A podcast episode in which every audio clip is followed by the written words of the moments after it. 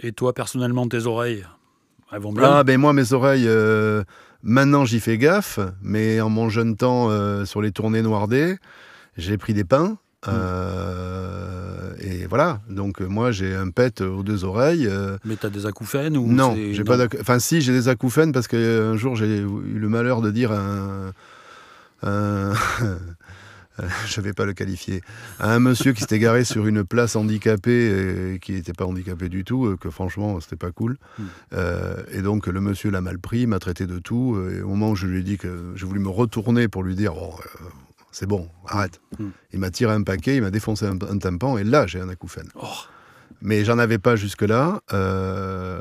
mais bon, il est en train de. J'arrive à le passer au deuxième plan, donc ça va. D'accord. mais après plusieurs années. Euh, et donc ça c'est un, son qui est euh, très aigu, très aigu, toi petit, petit aigu, mais bon, il, s'est réduit. J'ai été voir un ostéopathe qui l'a bien réduit. Euh, après, ben, moi j'ai, de sauf erreur de ma part, dans les 4000 Hz, ben, comme beaucoup, j'ai j'ai moins 20 d'un côté et moins 25 de l'autre, mais je le sais. Oui, mais bon, c'est pas, pas méchant. Ça. Non. mais maintenant, je fais gaffe. oui, bien sûr. Mais je sais même quand je me suis fait mal. Hein. C'était ah dans un concert où, en fait, euh, on jouait à Vénoardé euh, dans une salle qui, à mon avis, était beaucoup trop remplie. Hmm. Et avec une scène à, tiroir. Je ne sais pas si tu connais. non. Bah, c'est-à-dire que c'est une scène où tu as là où tu mets la batterie, ce qui était là où était la batterie de Denis, hmm. et en fait tu tirais une sorte de grand tiroir qui te faisait le devant de scène. Sauf qu'ils avaient un peu oublié de mettre les chevilles qui verrouillaient le tiroir. Et comme ils ont mis trop de monde dans la salle, les gens ont fini par pousser. Progressivement, euh, le devant de scène se réduisait. Fred est monté sur, euh, à côté de la batterie avec sa basse. Euh, Serge, pareil. Bertrand arrivait à peu près à tenir, sauf que les retours, ils tenaient plus.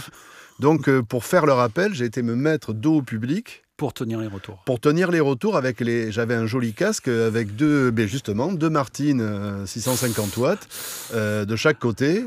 Et il y avait quatre morceaux, dont Helter Skelter à la fin. Et ça, je me rappelle très bien que pendant trois jours, c'était l'enfer. Acouphènes, etc., etc. Et j'ai pas pu aller dans un caisson, donc j'ai pas pu. Et là, je pense que j'ai bien dérouillé. Là. Ouais, ouais. Voilà. Bon.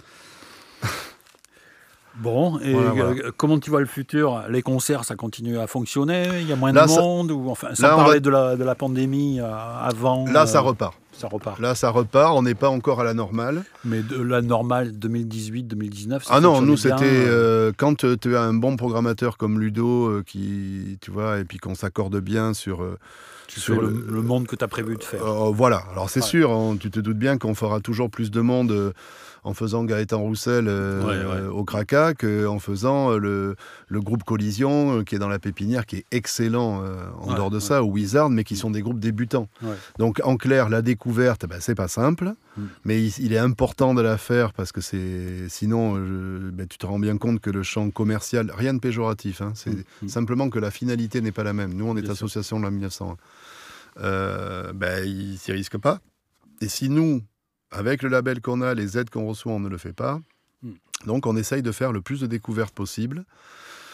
De garder une place aussi à des tribus, à des courants musicaux que, qui n'avaient plus trop la place. Euh, ça peut être même sur des trucs un peu métal ou des choses comme ça, parce hmm. qu'il y a des gens qui adorent, euh, qui adorent ce secteur-là. Hmm. Euh, il n'y avait plus trop la place, donc on en reçoit aussi. voilà, on essaye d'être le plus éclectique possible dans ce que l'on aime, quoi. Et, avant ça, la, baisse, voire la, chute totale des, ventes de CD, est-ce que ça a eu un, ah bah impact sur l'organisation des concerts? Bien sûr. C'est évident parce que c'est quoi, on va dire. C'est tout le monde de la musique qui a bougé là-dessus. Ouais. Parce que là où tu avais avant des majors, des labels euh, qui, euh, d'une certaine manière, participaient au live, parce qu'ils avaient tout intérêt à le faire, puisqu'ils savaient bien que les ventes des disques euh, explosaient derrière, mm. les supports tours, les machins comme ça, tout mm. ça a disparu. même un, détail que les gens ne connaissent pas, c'est que majoritairement, les affiches qui servent à faire les, la promo des concerts, c'est les maisons de disques qui les faisaient. Terminé. Ou, ou, quasi. Donc c'est beaucoup plus chaud. Euh, mm. Tu vois, tu n'as pas ce, médium-là. Mm. D'un autre côté, tu as le médium numérique qui s'est fortement développé et qui, lui, ne nécessite pas ces choses-là.